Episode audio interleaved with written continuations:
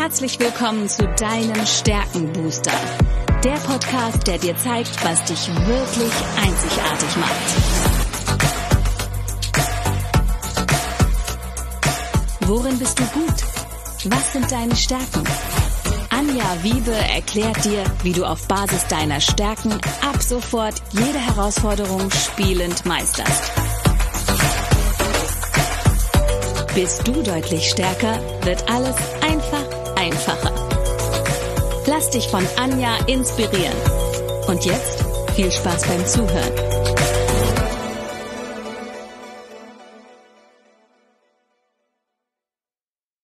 Hallo und herzlich willkommen zu deinem Stärkenbooster.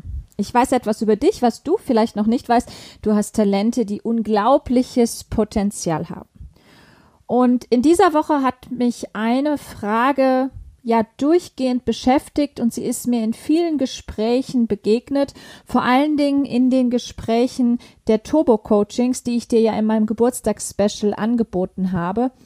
Warum gibt es so viele Hindernisse, die mich davon abhalten können, meine Stärken zu stärken?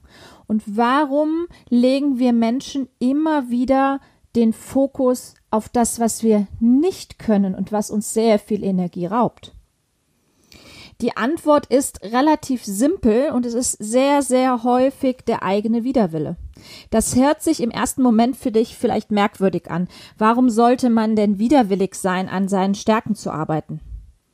Viele Menschen haben tatsächlich einen inneren Widerwillen. Sie entscheiden sich lieber dafür, die Zeit und auch ihre Energie mit der Ermittlung ihrer Schwächen zu verbringen, sind ja ständig auf Fehlersuche und schauen, wo sie etwas, wo sie falsch abgebogen sind, wo sie etwas falsch gemacht haben, wo sie etwas hätten anders machen können. Aber ähm, wir haben auch herausgefunden ähm, in den jahrelangen Forschungen von Gallup, dass die Menschen wirklich glauben, dass sie wirklich nur etwas verbessern können, wenn sie ihre Schwächen schwächen. Die Fra grundlegende Fragestellung der Forschungsarbeit von Gallup war, was glauben Sie, was wird Ihnen mehr helfen, sich zu verbessern, Ihre Stärken oder Ihre Schwächen zu kennen? Ja, und ob ihr es glaubt oder nicht, die Schwächen waren der absolute Favorit, eben nicht die Stärken verdienen die Aufmerksamkeit, sondern das Thema Schwächen zu schwächen und sich auf Fehlersuche zu begeben. Die Antworten variieren je nach Kultur, je nach Land sehr, sehr stark. Fakt ist aber, der größte Teil der Menschheit hat gelernt, sich auf Schwächen zu konzentrieren. Am meisten noch auf Stärken konzentrieren sich die Vereinigten Staaten, wo immerhin 41 Prozent der Befragten gesagt haben, dass die Kenntnis der eigenen Stärken ihnen am besten helfen wird, sich zu verbessern. Am wenigsten auf das Stärkenthema konzentriert sind Kulturen wie zum Beispiel Japan oder China. Da sind es nur noch 24 Prozent.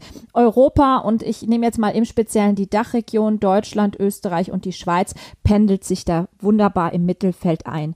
Aber egal, ob wir jetzt über 24 oder 41 Prozent sprechen, es bedeutet auf jeden Fall, dass da eine Menge ungenutztes Potenzial ist. Denn die Mehrheit der Weltbevölkerung glaubt nicht, dass das Geheimnis zur Verbesserung in einem tiefgehenden Verständnis ihrer Stärken begründet ist. Das ist nun mal Fakt. Jetzt kommt noch ein entscheidender Punkt und den kann vielleicht der ein oder andere von euch nachvollziehen.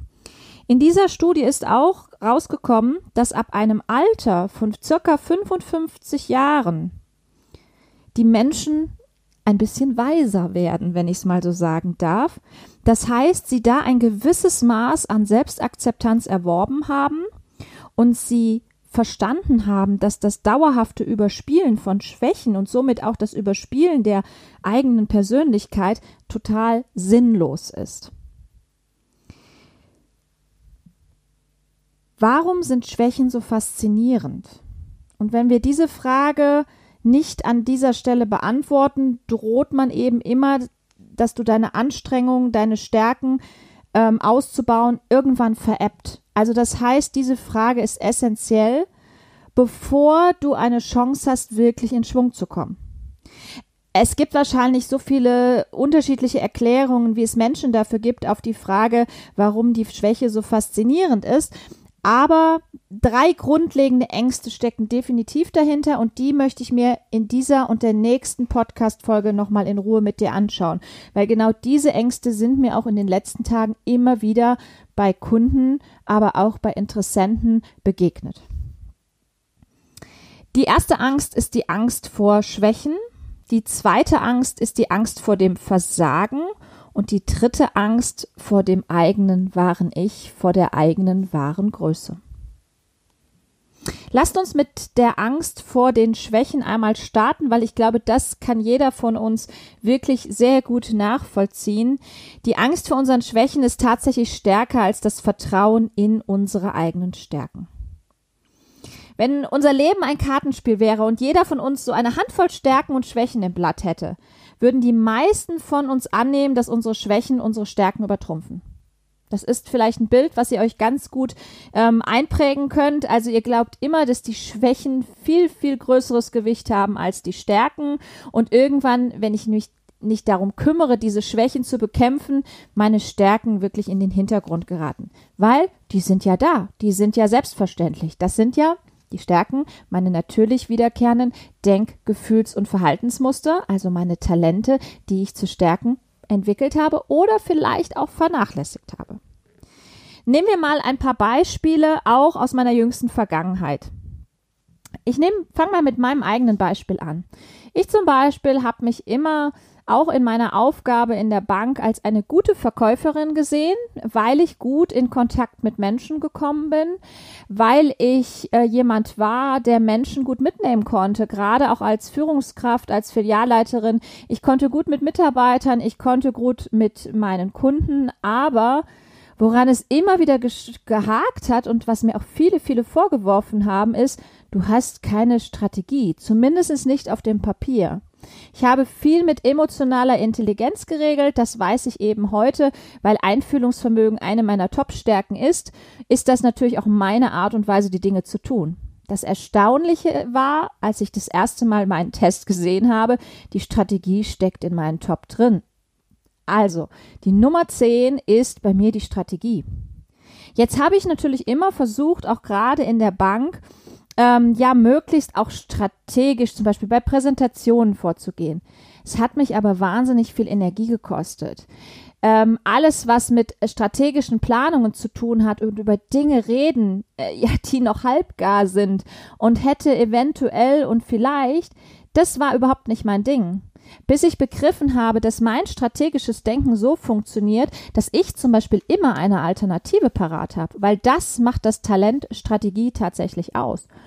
Und mir hilft diese immer einen Plan B zu haben, wirklich extrem dabei, dass ich Menschen sofort helfen kann und Menschen sofort in die Umsetzung und ins Tun bringe. Auch mich selbst, wenn mal wieder eine Hürde, ein Hindernis im Weg liegt. Ein anderes Beispiel, was ich gerade gestern besprochen habe, war das Thema Präsentation halten müssen. Es gibt ganz viele Kollegen, egal ob Führungskräfte oder auch Unternehmer, die sagen, boah, Präsentationen halten müssen. Das ist ja so gar nicht meins. Das ist eine totale Schwäche von mir.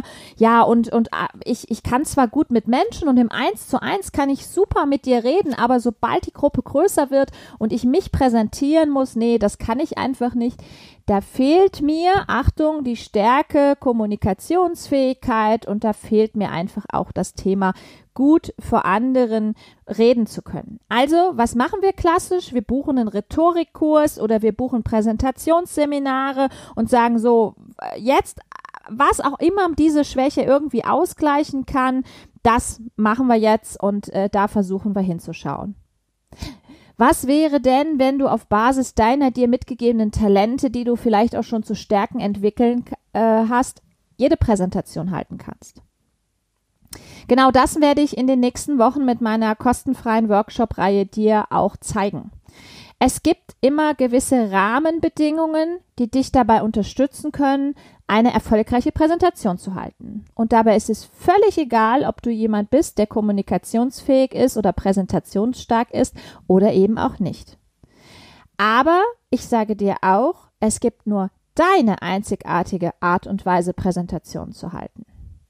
Ich mag da immer gern das Beispiel nehmen von Menschen, die zum Beispiel diese Strategie oder strategische Talente allgemein, ähm, also das heißt, die sehr kopflastig sind, ähm, die haben häufig diese Schwierigkeit, die haben das im Kopf alles durchdacht, aber in der Präsentation selbst fällt es ihnen dann häufig schwer.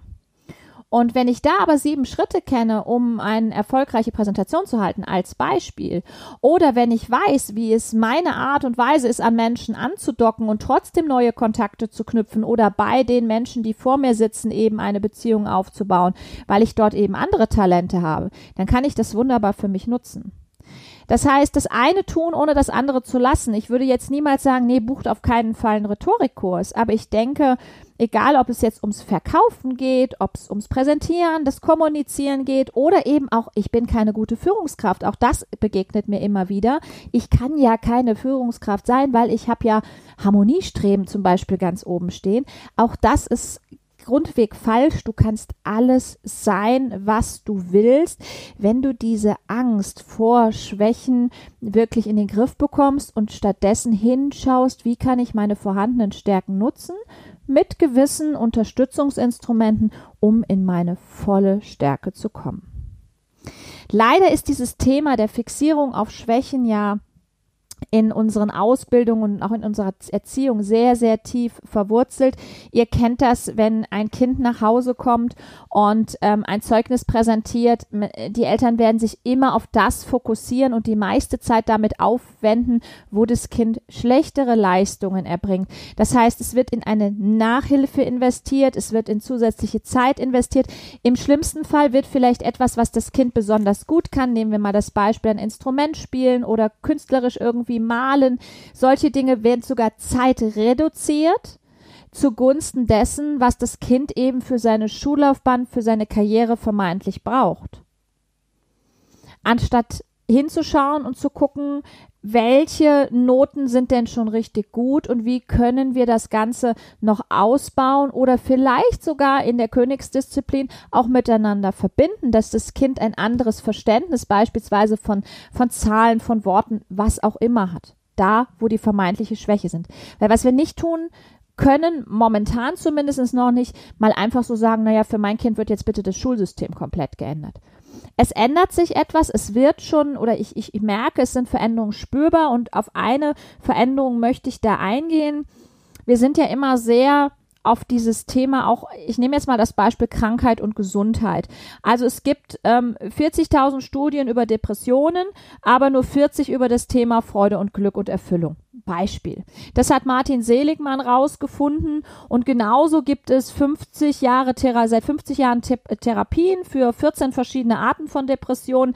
Aber was wir tun können, um unsere innere Balance zu finden und ins Gleichgewicht zu kommen, das wird leider häufig außer Acht gelassen. Das gilt für das Thema Krankheit, Gesundheit genauso wie für das Thema Schwächen und Stärken. Das heißt, es wird beispielsweise auch erforscht, woran scheitern Ehen und es werden wenige Forschung, viel weniger Forschung gemacht zu dem Thema, wie führe ich denn eine glückliche Ehe? Ihr versteht diesen Unterschied. Inzwischen habe ich von einigen Schulen gehört, die auch das Unterrichtsfach Glück einführen. Ja, wie wunderbar ist das? Wie sehr stärkt das Kinder, wenn sie erleben, was Glück bedeutet, was Freude bedeutet, was Erfüllung bedeutet. Und das ist ja genau der Ansatz. Auch wenn ich in meinen Talenten bin, wenn ich meine Talente zu stärken entwickeln, dann spüre ich genau dieses Glück und diese Freude. Es gibt eine Menge Strategien, die ich entwickeln kann, um meine ähm, Schwächen zu umschiffen. Dazu darf ich aber zuerst ein Bewusstsein darüber haben, was sind meine Stärken und was kann ich so richtig, richtig gut und zwar ganz natürlich, ohne mich anstrengen zu müssen, denn alles andere kostet Energie. Ich sage nicht, dass wir unsere Schwächen komplett vernachlässigen sollen. Wir dürfen da durchaus einen kritischen Blick drauf sehen, aber in meiner Welt habe ich den Begriff der Schwäche komplett aus meinem Wortschatz genommen, sondern bei mir gibt es weniger stark ausgeprägte Talente. Und das ist okay. Man kann daran arbeiten und man kann sie im Auge halten, um auch Fehlschläge zu verhindern, aber eben mit dem stärkenorientierten Ansatz, weil nur wenn ich in meiner wirklichen Stärke bin, bin ich auch in der Lage, Ausgezeichnetes zu leisten. Sehr gute Leistungen werden wirklich nur erreicht, wenn ich meine Stärke verstehe und wenn ich sie kultiviere. Und das ist schon seit den 30er Jahren bekannt, nämlich von C.G. Jung, der als Psychologe wirklich ganz klar formuliert hat, die Macht Gutes zu bewirken, wenn es etwas gibt, das vernichtet, aufgelöst oder verringert werden muss, aber sie wird nur Schaden anrichten, wenn etwas aufzubauen ist. In diesem Sinne möchte ich mit euch in, den, in der nächsten Folge über die Angst des Versagens nochmal detailliert sprechen und ähm, ich möchte mit euch vor allen Dingen besprechen die Angst vor der eigenen wahren Größe, also vor dem eigenen Ich. Das sind zwei Themen, die wir uns beim nächsten Mal anschauen. Und jetzt wünsche ich euch viel, viel Freude beim Entdecken eurer Stärken. Wenn ihr Unterstützung braucht, lasst es mich wissen. Ich könnte den ganzen Tag nichts anderes tun, als über Stärken zu quatschen. Und ich freue mich, wenn ich auch dich ein bisschen für den stärkenorientierten Ansatz begeistern konnte. Bis bald!